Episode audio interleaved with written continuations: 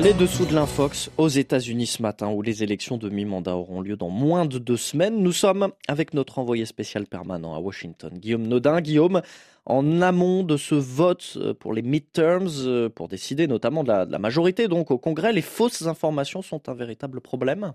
Ah oui, il y en a partout et cela se dissémine via les réseaux sociaux. Il y a quelques jours, le New York Times a tenté de faire l'inventaire des principales théories du complot qui circulent sur Internet. Sans surprise, le thème qui revient le plus souvent, c'est la fraude électorale. Malgré l'absence totale de preuves, Donald Trump continue de dire que l'élection présidentielle de 2020 lui a été volée et ses partisans le croient et disséminent cette théorie. Cela se diffuse partout, y compris de la part de candidats soutenus par l'ancien président et qui ont embrassé son mensonge au niveau local. C'est un raz-de-marée que c'est difficilement quantifiable. Autre théorie largement partagée, celle qui évoque un trafic de bulletins de vote. On parle de gens qui transporteraient des bulletins pour truquer les élections et cela a des conséquences très concrètes, des appels à venir surveiller les boîtes qui reçoivent les votes anticipés. C'est arrivé il y a quelques jours en Arizona. Un couple s'est mis devant l'une de ces boîtes pour surveiller et, disons-le, intimider les votants. Enfin, dernière théorie, le grooming.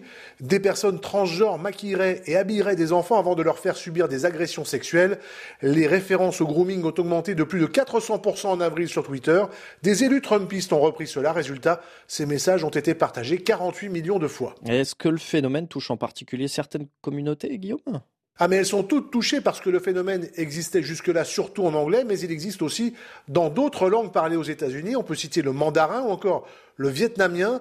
Des gens tentent de faire de la vérification d'informations, mais c'est souvent une tâche de très grande ampleur. C'est surtout le cas pour les latinos, en espagnol donc.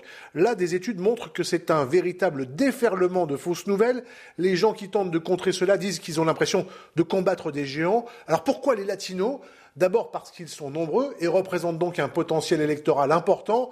Ensuite, les médias auxquels ils ont accès parlent souvent moins de politique que les médias en anglais. Ça, c'est quand ils ont accès aux médias, parce que souvent, certains vivent dans de vrais déserts informationnels où ils n'ont pas accès à des journaux.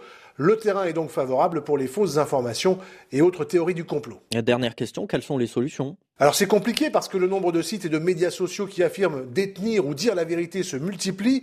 Ce n'est pas concentré sur quelques plateformes, il en vient de partout. Une soixantaine de groupes, notamment des militants pour les droits civiques et des associations de consommateurs, se sont coalisés pour demander aux principales plateformes de faire davantage pour modérer les contenus mensongers et haineux. En clair, les Twitter, Facebook et autres TikTok n'en ferait pas assez.